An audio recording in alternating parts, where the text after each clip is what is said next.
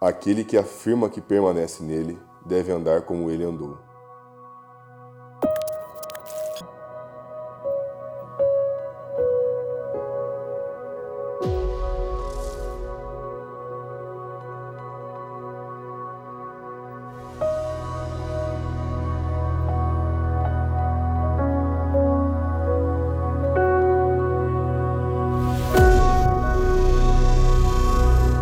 Torne-se meus imitadores, como eu sou de Cristo.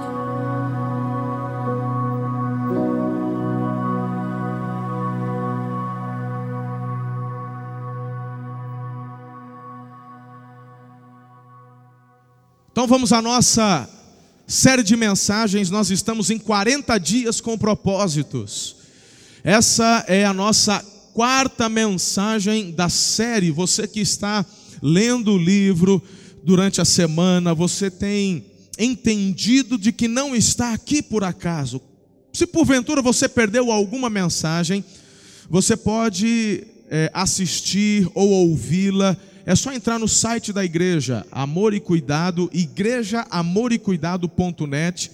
Ali no site você vai ser, tanto você pode baixar no seu celular em MP3, você pode acessar o podcast, ou então pelo canal do YouTube e assistir gratuitamente.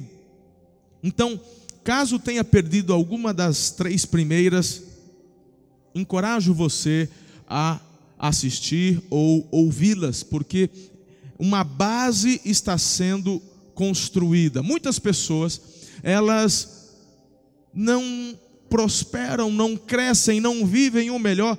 Tem gente, querido, que começa a acreditar que nessa vida aqui é só tristeza, é só murmúrio, lamento, que as coisas só vão, só vão piorar. Ei, deixa eu te falar uma coisa. Se você tem ouvido profetas do caos, o problema é seu. O Senhor me chamou para ser anunciador de boas notícias.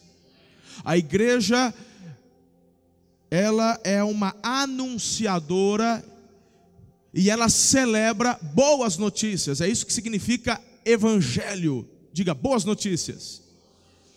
É claro, Jesus disse que nesse mundo teríamos problemas e aflições, mas o enfoque de Jesus não foi preparar você para ficar reclamando, murmurando e aceitando. Ele está dizendo: vocês passarão, mas o enfoque não era o caso de passar por problemas, mas era na questão de que vocês, você e eu, deveríamos ter bom ânimo. Diga, bom ânimo. Ele venceu. E Ele prometeu estar conosco em todos os dias, durante todos os momentos. E se em Cristo nós somos mais que vencedores, então celebre as boas notícias. Em Jesus, com Jesus, sempre o melhor está por vir. Muitas pessoas não conseguem experimentar isso porque não entendem que Deus tem um propósito. Tem gente que acha que Deus só tem propósito para quem é uma autoridade, para quem está é, num, num, determinado cargo no governo, seja executivo, legislativo, judiciário. Não! Jesus, ele tem um propósito para todos nós. Você não está aqui por acaso. E na primeira mensagem da série, eu trabalho muito bem tudo isso. Bem, na segunda mensagem, nós estudamos o propósito da adoração você existe para adorar. E falamos que adoração não é cantar, adoração é um estilo de vida. Então, você descobrir que nasceu para ser amado por Deus e amá-lo, uau! Uau, isso começa a mudar sua perspectiva, inclusive, de futuro. Semana passada falamos sobre o segundo propósito, que é a comunhão. Igreja não é um lugar para você frequentar. Igreja é uma família para você pertencer. Aleluia. Fazemos parte da família de Cristo. Nessa quarta mensagem, onde nós colocamos que você e eu precisamos ser parecidos com Jesus, só há um caminho, uma forma disso acontecer e isso se dá através do discipulado. Diga comigo, discipulado. Quero ler alguns textos contigo. Você foi criado para ser parecido com Jesus. Guarde isso no seu coração. Romanos 8, 29. Desde o princípio de tudo, Deus decidiu que aqueles que fossem a Ele, e Ele sabia quem iria, se tornassem semelhantes ao seu Filho. Efésios 4,15. Deus quer que cresçamos, conheçamos toda a verdade e a proclamemos em amor, a semelhança de Cristo em tudo. 1 João 2,6. Aquele que afirma que permanece nele deve andar como ele andou. Oremos. Amado Espírito Santo, eu preciso tanto do Senhor, tanto da tua ação direta e por isso quero declarar que o Senhor governa, tem o governo da minha vida, desta igreja, desta celebração. Esconda-me, Senhor, atrás da cruz de Jesus, importa que Ele cresça, que eu diminua, porque nós devemos ser parecidos com Ele. Ajuda-nos, abra, amado Espírito de Deus, o nosso entendimento, caiam por terra todas as barreiras, seja todo mal repreendido, todo levante, toda ingerência satânica seja repreendida em nome de Jesus. Declaramos teu agir aqui, amado Espírito Santo, de forma plena, completa, sopra sobre nós, salva vidas nesta manhã, desperta-nos. Eu oro com fé, em nome de Jesus, e a igreja diz: Amém.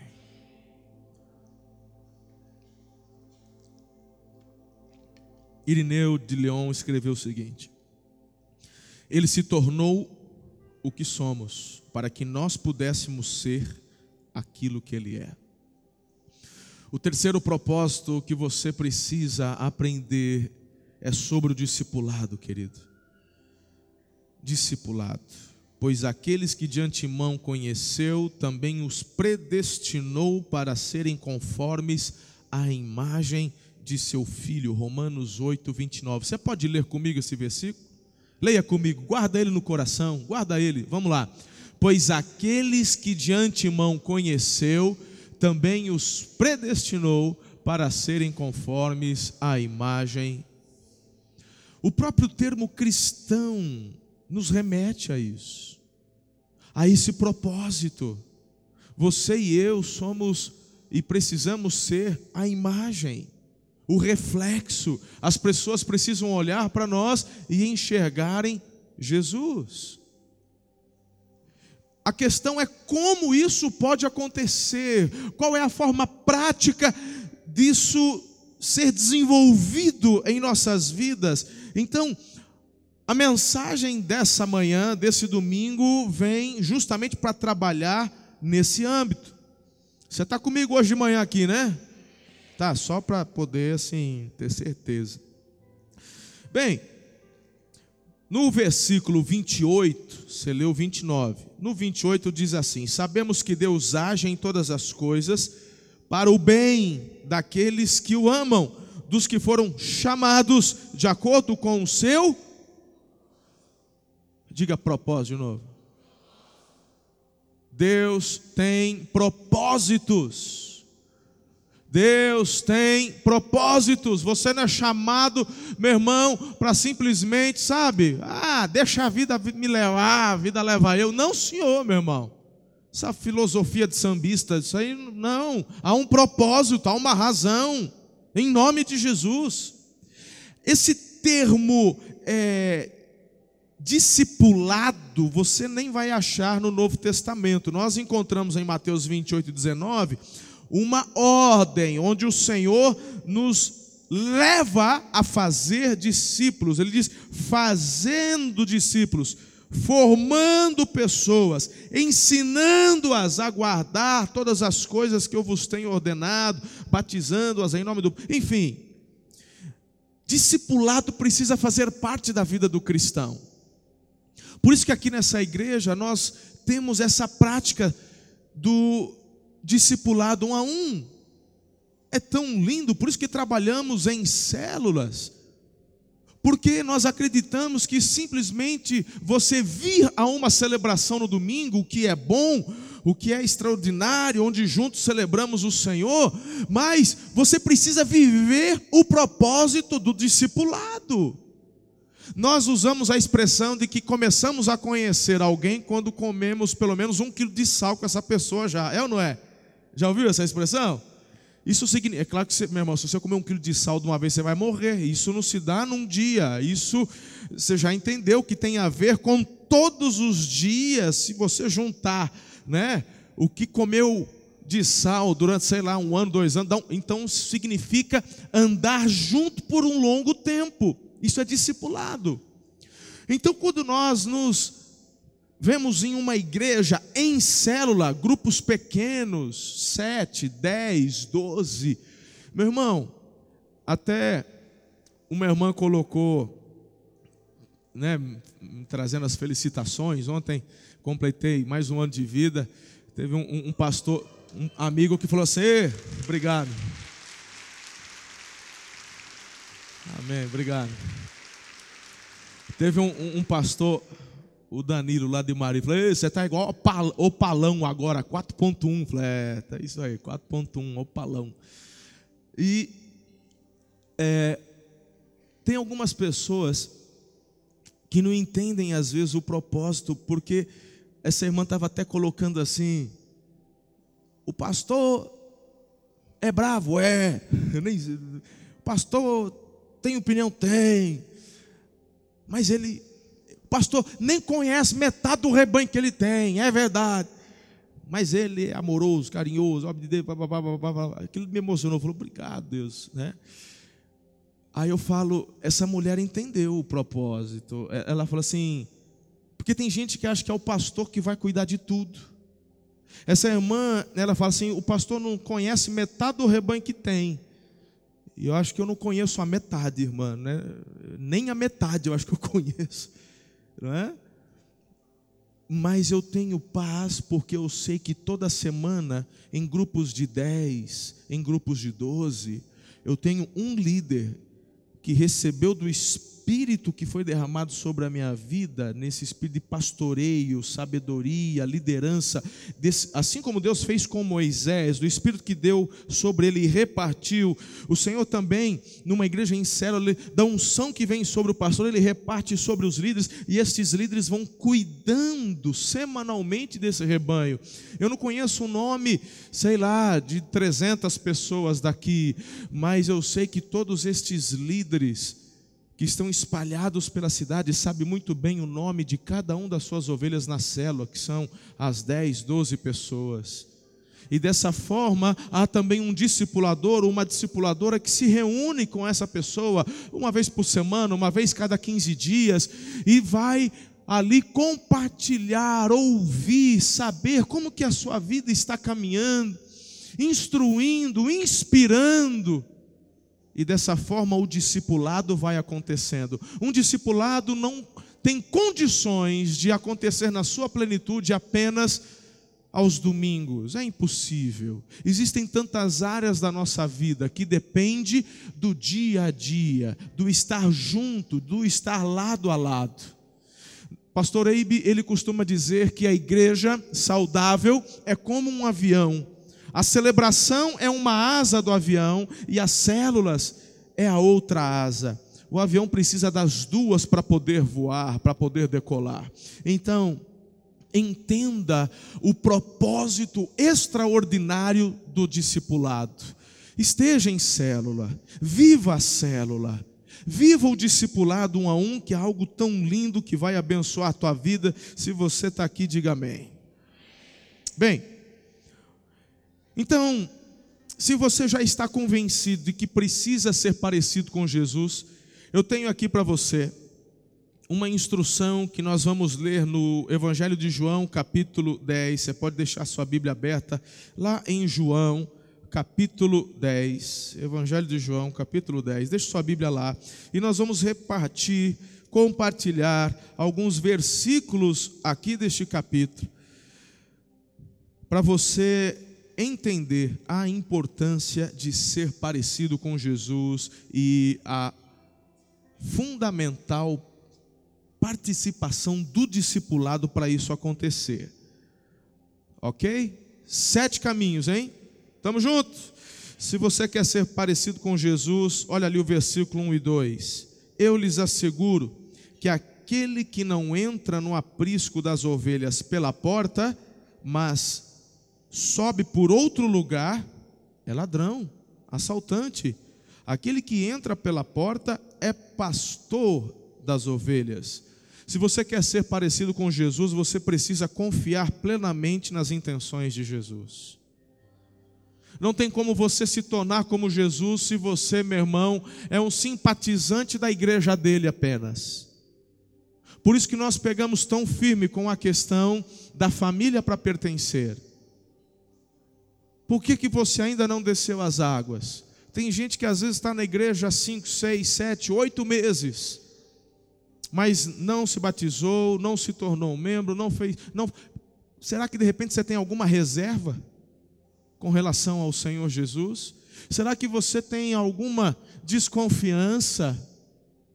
Ele mesmo se apresenta como a porta. Se você quer ser como Ele, você precisa confiar plenamente nas intenções dEle. É, é, é, essa expressão, eu lhes asseguro, é uma expressão muito forte aqui. Essa expressão, eu lhe asseguro, é uma expressão onde implicitamente está dizendo, pode confiar. Eu estou me colocando como uma opção de plena confiança para vocês. Ao passo que muitos se apresentam, muitos se colocam, eu lhes asseguro. Ouçam o que eu tenho a dizer. Então, se você quer ser parecido com Jesus, em primeiro lugar, confie plenamente nele. A pastora Leila Paz, esposa do pastor Carlito, ela, ela disse o seguinte: ou você confia tudo a Jesus, ou você não confia nada. Essa ideia, meu irmão, de que ah, você faz do seu jeito, de ah, um pouquinho, esquece, não dá certo. Com Jesus, ou você dá tudo, ou você entrega toda a sua vida, ou nada feito. Ou você, meu irmão, pertence a Ele, ou você não tem parte com Ele. O nosso relacionamento com Jesus não se dá por simpatia, se dá por fé e confiança. Quer ser parecido com Jesus? Confie plenamente naquilo que Ele tem para você. Eu quero afirmar que em Jesus você encontra segurança.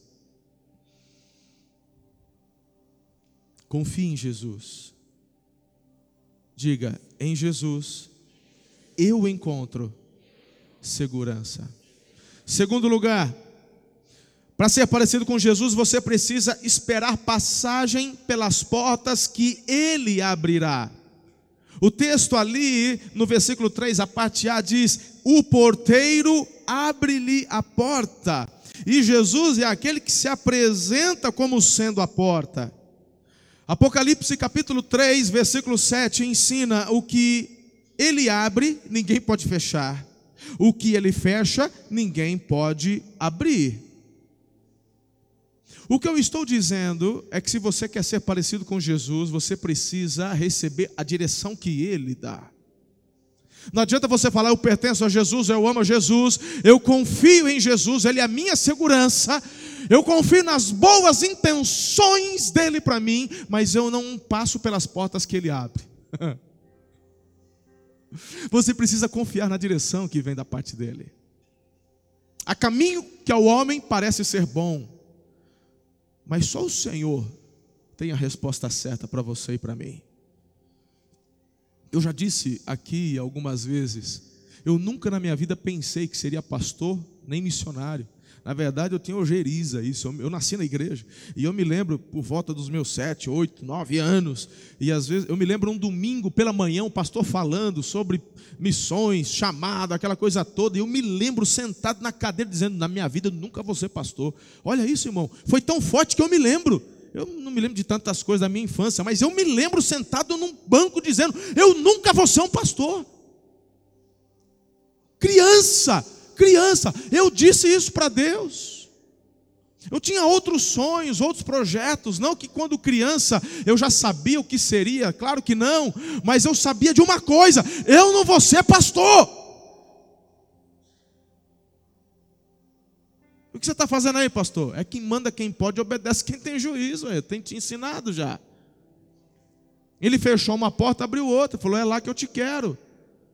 Deus te obrigou, pastor? Deus não obriga ninguém a fazer nada, irmão. Ele abriu os meus olhos, ele tocou meu coração. E como o apóstolo Paulo bem expressou, o amor dele nos constrange. Aí de mim se não pregar o Evangelho. Não porque Deus vai mandar um raio na minha cabeça. Porque Ele me deu livre-arbítrio e eu sei que aquilo que eu escolher fazer, eu vou fazer. Mas eu sou realizado e feliz no centro da vontade dEle. Quer ser parecido com Jesus? Espere a porta que Ele vai abrir. Eu preciso dizer isso aqui. Eu vejo tantas pessoas sofrendo porque estão entrando por portas que você arrombou. Arromba portas dá trabalho. Você despende força, energia, recursos. E quando você menos percebe, irmão, você se dá por conta de que não valeu a pena. O que tinha atrás daquela porta não valeu todo o esforço, o recurso e a atenção que você dedicou. Eu vejo algumas adolescentes, algumas jovens se, envolvendo com namoros e relacionamentos e também rapazes. E às vezes de longe você olha e diz assim: Deus não está nesse negócio, não.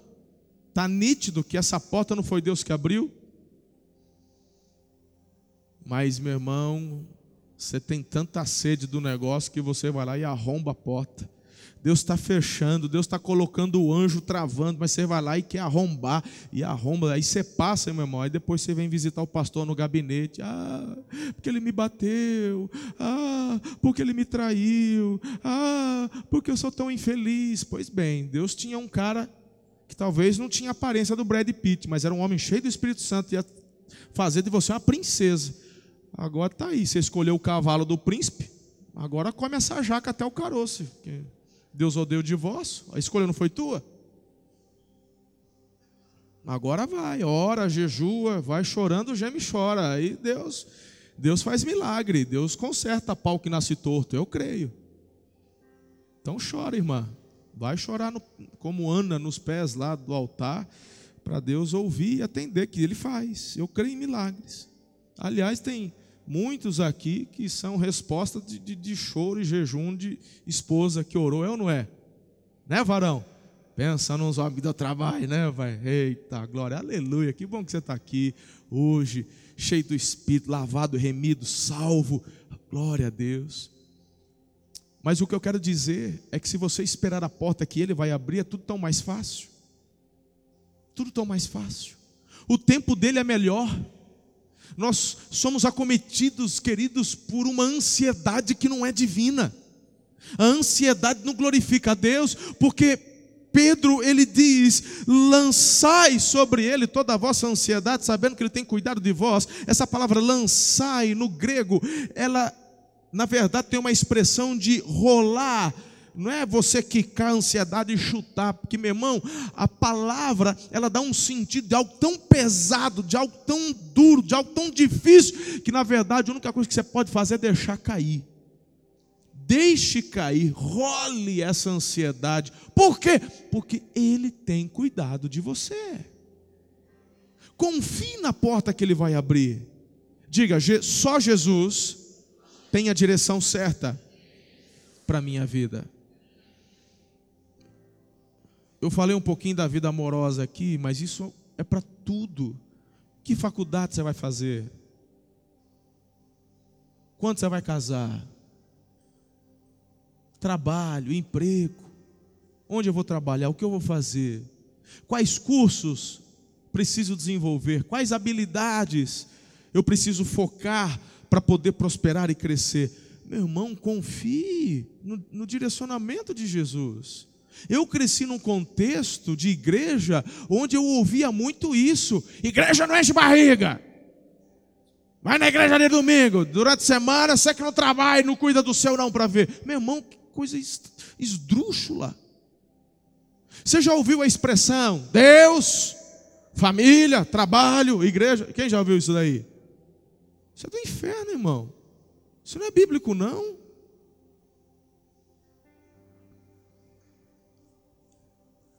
É, mas primeiro lugar não é Deus? Primeiro lugar é Deus.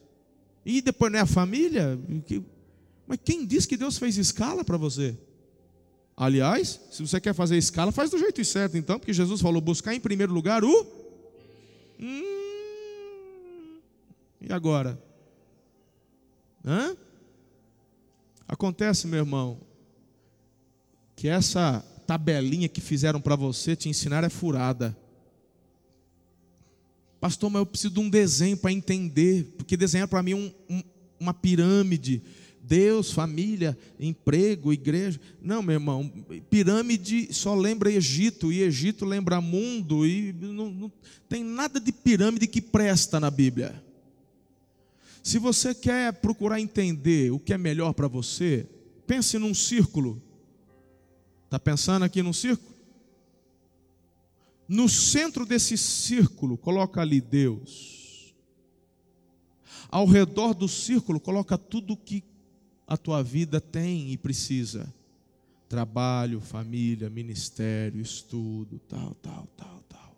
Quando Deus é o centro da tua vida, Ele te, Ele te direciona para que você possa viver o tempo certo de cada coisa, com equilíbrio. Amém? O que você tem que guardar é que Ele é o centro de tudo. E se Ele é o centro e eu quero ser parecido com Jesus, confie nas intenções de Jesus para você e na direção que Ele tem para a tua vida, que você vai conseguir dedicar tempo certo, de forma equilibrada, e a tua vida vai crescer e prosperar, porque o que Ele tem para você é uma vida abundante. Tem crente que só vive pensando na eternidade. E eu digo, ok, é bênção. Os meus olhos estão na eternidade, mas Deus nos deu uma vida para viver aqui. E essa vida abundante eu posso vivê-la aqui para a glória dEle. E quando você vive a vida abundante dele aqui, você vai atrair outros para ele, porque o que as pessoas querem é exatamente isso: paz, alegria, esperança, felicidade. Por isso que elas estão totalmente perdidas, buscando nas drogas, no mundo, nas festas, nas raves, nas raves, nas prostituições, mas na verdade, quando você vive tudo isso que Jesus te dá, as pessoas vão olhar para você e elas querem, eu quero essa direção que você tem. Sabe por que, que elas vão chegar para você e perguntar isso? Porque através do discipulado você está parecido com Jesus. E quando elas enxergarem Jesus em você, Quase nem palavras você vai precisar utilizar. Elas vão conhecer Jesus através da tua vida. Meu irmão, essa é boa, hein? Você recebe essa palavra? Terceiro, ter um relacionamento pessoal com Ele, se você quer ser parecido com Ele. Não é assim casamento? Agora em dezembro eu vou completar 21 anos de casado com a pastora Donana. 21. Eu saí de casa com 19. Com 19 anos eu saí de casa. Eu já estou há mais tempo com a minha esposa do que eu tive com os meus pais. É claro que durante a minha formação, quando criança, é claro que eu recebi muito dos meus pais e eu tenho muito deles em mim. Isso é óbvio. Mas deixa eu te falar uma coisa, eu hoje acho que sou muito mais parecido com a minha esposa do que com os meus pais, porque eu convivo é com ela. Se você quer ser parecido com Jesus, tem que ter relacionamento com ele, ué. Simples assim.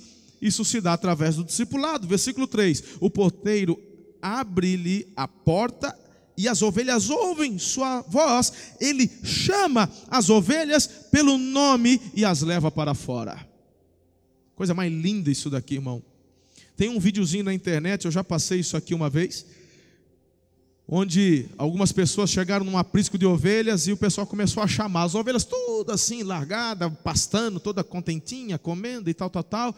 E aí, falou, chama as ovelhas. Aí vinha um, chamava, vem, vem, vem, nada. As ovelhas, ti, ti, ti, comendo. Aí vem, vem outro, vai lá, chama as ovelhas. Vem, ovelha, vem, vem, vem. Nada. Elas estavam, ti. Aí chegou o pastor das ovelhas e falou: Vem! As ovelhas. E foi tudo já para. Se você quer ser parecido com Jesus, esse relacionamento com Jesus te trará identidade. Só Jesus te dá identidade. Por isso que eu tenho alegria de ser chamado de cristão. Eu sou cristão. Eu não sou gospel, irmão. Ah, você é evangélico? Eu sou cristão. Eu compartilho, vivo e prego o evangelho. Mas o que me define não é o termo evangélico, o que melhor me define é cristão. Pequenos cristos. São pessoas que, através do discipulado, do convívio, absorveram a identidade de Cristo e se tornou um cristão. Diga comigo, bem bonito: em Jesus eu encontro identidade. Quarto lugar, se você quer ser parecido com Ele, você precisa desenvolver uma jornada de confiança ao lado dele. Versículo 4: Depois de conduzir para fora todas as suas ovelhas, vai adiante delas. E as estas e estas o seguem. Por quê? Porque uma vez que já têm a identidade, conhecem a voz dele. Então é lindo você entender que se você quer ser parecido com ele, você precisa desenvolver uma jornada, não é uma experiência, é uma jornada de confiança ao lado dele. Ele chama, mas ele caminha à nossa frente. Ele prometeu, o Senhor Jesus prometeu que estaria conosco todos os dias da nossa vida. Um versículo lindo, lindo, lindo, lindo, está no versículo 28 desse mesmo capítulo. Olha que maravilhoso. Leia comigo, vamos lá. Eu lhes dou a vida eterna e elas jamais perecerão ninguém poderá arrancar da minha mão. Onde é que você está? Quando você se entrega a Jesus, para onde você é levado? Diga nas mãos dele. E ele diz: Das minhas mãos ninguém pode tirar. E se eu quiser pular? Quando você tem a criança, um bebezinho, e ela começa a espernear. Ela está no colo, né? Ele ainda não anda, mas ele sabe quando a criança está irrequieta? Sabe, meu irmão? O que, que você faz? Ah, você quer descer? Vai. Aí você joga. É isso que você faz? É? Não, você abraça mais forte para não cair. É ou não é? Jesus falou que você está nas mãos dele. E se vier alguém, um assaltante, querendo pegar o teu filho, pelo amor, leva, mas me poupe. É isso que a mãe faz? Só você for louco, irmão. Mãe que é mãe, pai que é pai, toma tiro, mas protege o filho, é ou não é? Não é ou não é assim? E se o diabo quiser pegar você, irmão? O que, que Jesus vai Ai, diabo, não, não faz nada comigo, não. Tó, leva o Juquinha, leva, pega ele. Hum? Melhor decisão que você pode tomar é estar nas mãos do Senhor, porque uma vez lá, uma vez que você recebe a vida eterna desse Jesus, ele diz: ninguém, ninguém toma você das minhas mãos. Uau, uau. Meu Deus, essa certeza de confiança ao lado dele é sobrenatural. É sobrenatural. O Senhor é aquele que vai adiante de nós. Diga, em Jesus eu encontro prosperidade. Versículo 28: jamais perecerão, jamais perecerão. Quinto, para ser parecido com Jesus, você precisa ter a esperança firmada nele. Versículos 9 e 10: Eu sou a porta, quem entra por mim será salvo entrará e sairá e encontrará pastagem. O ladrão vem apenas para matar, roubar, destruir. Eu vim para que vocês tenham vida e a tenham plenamente, vida abundante. Então, por favor, se você quer ser parecido com Jesus, tenha esperança. A esperança que é firmada nele. Não é uma esperança fundamentada na tua força, na tua expertise, nos teus recursos, na tua saúde. Você é louco se você fizer isso, irmão. Nós nunca sabemos de fato o que é que nós temos, que doença vai ter ou não vai ter. Tem gente que está vendendo saúde hoje, descobre um câncer, depois de três meses está enterrado. Que loucura confiar em você, na sua força. Tem gente que confia, meu irmão, no dinheiro que tem. Basta uma dor de barriga no sistema financeiro mundial, o que está na tua poupança não é mais teu. Já aconteceu no Brasil, ué. Quem lembra do colo? Da Zélia. Hum, foi lá na poupança. Não lembra? Você era novinha, né, filha? É, mas quem é daquela época lembra. Conheço empresários, meu irmão, que estavam bombando. Uma vez ouvi de um empresário, falou o seguinte, pastor, uma vez eu abri uma padaria. E eu falei, mas comecei a ganhar dinheiro, pastor. Mas comecei a ganhar dinheiro, ganhar, ganhar, ganhar. Falei, agora lá vem a égua. Agora, vi barbaridade. Mas puxava de rastelo, rapaz. Eu falei, agora acertei. É isso aí, vou. É a padaria. Prosperou um tempo. Meu irmão, depois de um tempo o negócio começou a. Tem que vender. Tem que fazer outra coisa.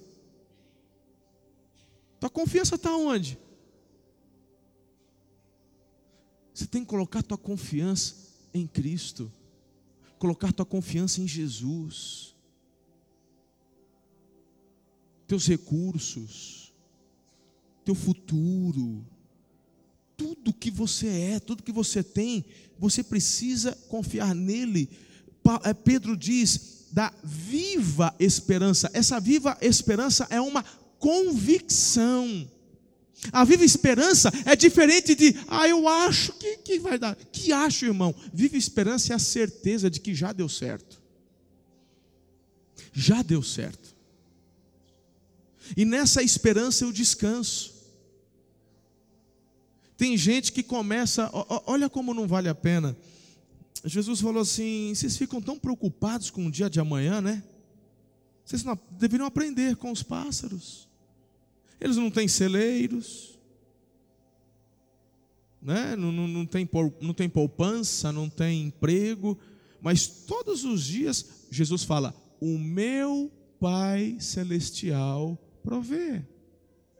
Aí Jesus fala: se Deus provê para um pássaro o que ele precisa para aquele dia, quanto mais vocês, que são os filhos. Confie no Senhor.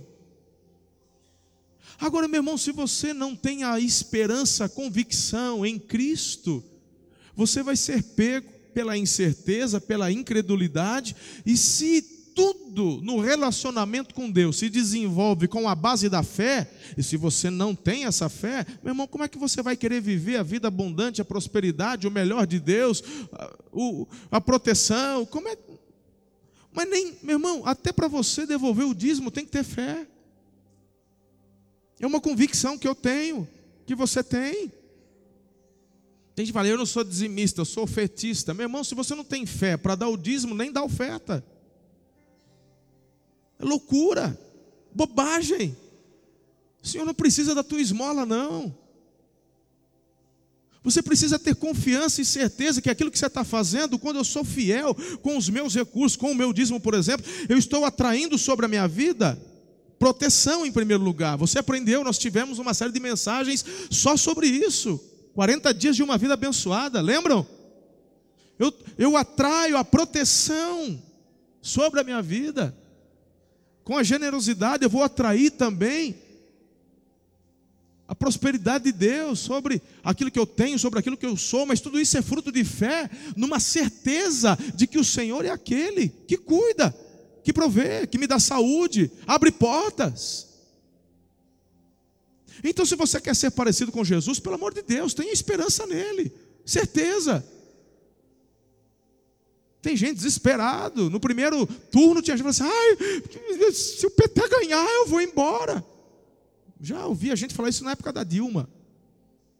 Se a Dilma ganhar, eu vou embora. E ficou, e está aí, está tá bem. Não é ou não é? Por quê? Porque minha esperança não está em partido, não está em ninguém, mas minha confiança está no Senhor Jesus. Ele que guarda, protege, provê e cuida de todas as coisas. Pastor, mas vai me dizer que você não tem medo? Claro que eu tenho medo, poxa vida. Entram as criaturas, meu Deus, mas aí o que, eu faço? Por confiar no Senhor, eu vou orar. Põe o joelhinho no chão, vou jejuar. É, meu irmão? E vou confiar que Deus tem o melhor. Nada acontece por acaso. O Senhor está no controle de todas as coisas. Quer ser parecido com Jesus? Confie nele. Porque se você confiar nas outras coisas, o texto está dizendo que o ladrão, ah, o ladrão, não dá para você confiar no ladrão, não. Ele mata, rouba, ele destrói. Só Jesus veio para te dar vida eterna. Só Jesus pode te dar salvação. Diga, em Cristo eu encontro salvação. Aleluia. Sexto, para ser parecido com Ele, eu preciso buscar um relacionamento de intimidade. O versículo 14 diz: Eu sou o bom pastor, conheço as minhas ovelhas, elas me seguem. No versículo 15: Assim como o Pai me conhece, eu conheço o Pai e dou a minha vida pelas ovelhas. Você precisa desenvolver, querido, intimidade com o Senhor, em nome de Jesus. Por favor, converse com Ele todos os dias. Desenvolva uma vida de oração, uma vida de intimidade. Converse com Ele. Você que às vezes precisa usar o carro para trabalhar, vai, viaja, vai. meu irmão, faz o seguinte: durante a sua viagem, em vez de ficar ouvindo besteira no rádio, desliga o rádio, põe um louvor de fundo ali, Vai conversar com Jesus. Chama ele para estar com, com, com você no carro. Né? Tem gente que chama Jesus, vem comigo no carro e fica fazendo pataquada, ouve o que não presta. Você chamou Jesus, conversa com ele, tenha relacionamento, diálogo com ele. Pastor, isso é coisa de doido. É, a Bíblia mesmo fala que o evangelho para o mundo é loucura, irmão. Mas Deus chamou os loucos deste mundo para envergonhar os sábios. Pastor, só fala com Jesus? Falo. E ele te ouve? Ouve. Você já ouviu Jesus? Eu já. Meu irmão, para o mundo, falava assim, rapaz, vamos, vamos precisar internar esse pastor, dá um revotril para ele, né? Mas você, quem, quem aqui tem intimidade com Jesus e já ouviu Jesus? Levanta a mão, só para. Aí, ó, não estou sozinho, não. Acho que não vai ter revotril para todo mundo, não. Somos loucos por Jesus, filho é relacionamento, é intimidade. Jesus ele se comunica de tantas formas diferentes. Ele usa as circunstâncias, os ambientes, as coisas, a palavra dele, ele testifica pelo espírito dele no nosso interior. Tudo isso, esse relacionamento gera crescimento. Diga em Jesus, eu encontro crescimento. Sétimo e último lugar. Se você quer ser parecido com Jesus, você precisa tomar um posicionamento diante da palavra dele. Versículos 19 em diante. Diante dessas palavras, os judeus ficaram outra vez divididos. Muitos deles diziam: Ele está endemoniado, enlouqueceu, por que ouvi-lo? Mas outros diziam: Essas palavras não são de um endemoniado Pode um demônio abrir os olhos dos cegos? Quer ser parecido com Jesus? Se posicione. Se posicione ao lado dele, com ele. Não seja um, sim, um simpatizante, seja um cristão. Quem é você? Eu sou um cristão. Eu não sou um frequentador da igreja. Eu não sou membro da igreja Amor e Cuidado. Eu sou um cristão. Eu faço parte da família dele aqui na terra. O, o, o nosso grupo é Amor e Cuidado. Mas eu sou um cristão. Eu sou de Jesus. Eu sou de Jesus, aleluia. Eu tenho uma identidade. Eu tenho um relacionamento. Meu Deus, meu Deus. Sabe por que você precisa se posicionar diante da palavra? Porque só em Jesus você encontra transformação. E quando você se posiciona, preste atenção, quando você se posiciona, é que você experimenta a transformação. Você pode se enamorar, você pode gostar dos louvores, você pode gostar da palavra, você pode frequentar a igreja, mas você só será transformado depois que posicionar-se diante da palavra. É por isso que nós fazemos apelos todos os domingos. Para aqueles que ainda não se posicionaram ao lado de Jesus, para entregarem suas vidas a Jesus para aqueles que já tomaram essa posição, mas que porventura talvez se desviaram, mas querem retornar para o aprisco, se posicione diante da palavra.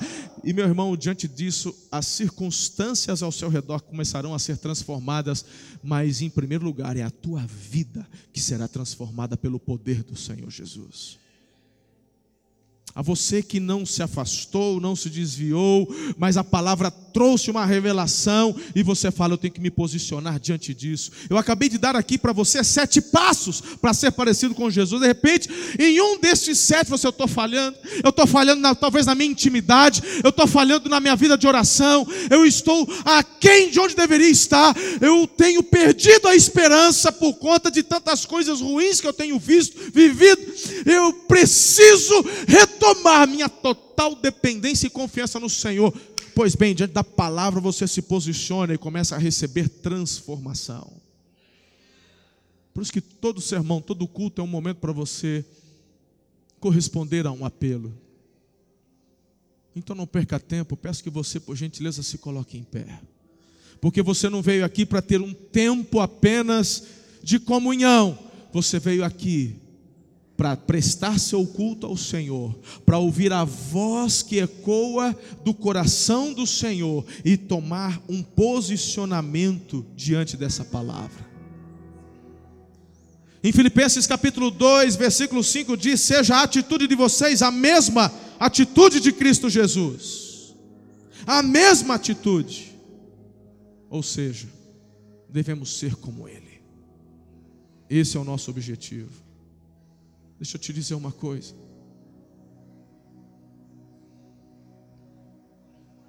Quantas vezes eu me vejo chorando na presença do Senhor, dizendo: Deus, me perdoe. Eu deveria refletir tanto mais a imagem de Jesus, mas eu estou tão aquém disso. Aí o Espírito Santo fala para mim, Marcelo, é uma jornada. Não é apenas a experiência de um dia, é uma jornada de uma vida. Essa mensagem não é apenas para você que vai entregar a tua vida a Jesus hoje. Essa mensagem é para você que talvez já tenha anos e anos de conversão, mas que precisa ver Jesus cada vez mais sendo expressado através da sua vida. A pergunta que eu faço é: qual é o teu posicionamento hoje diante da palavra dele?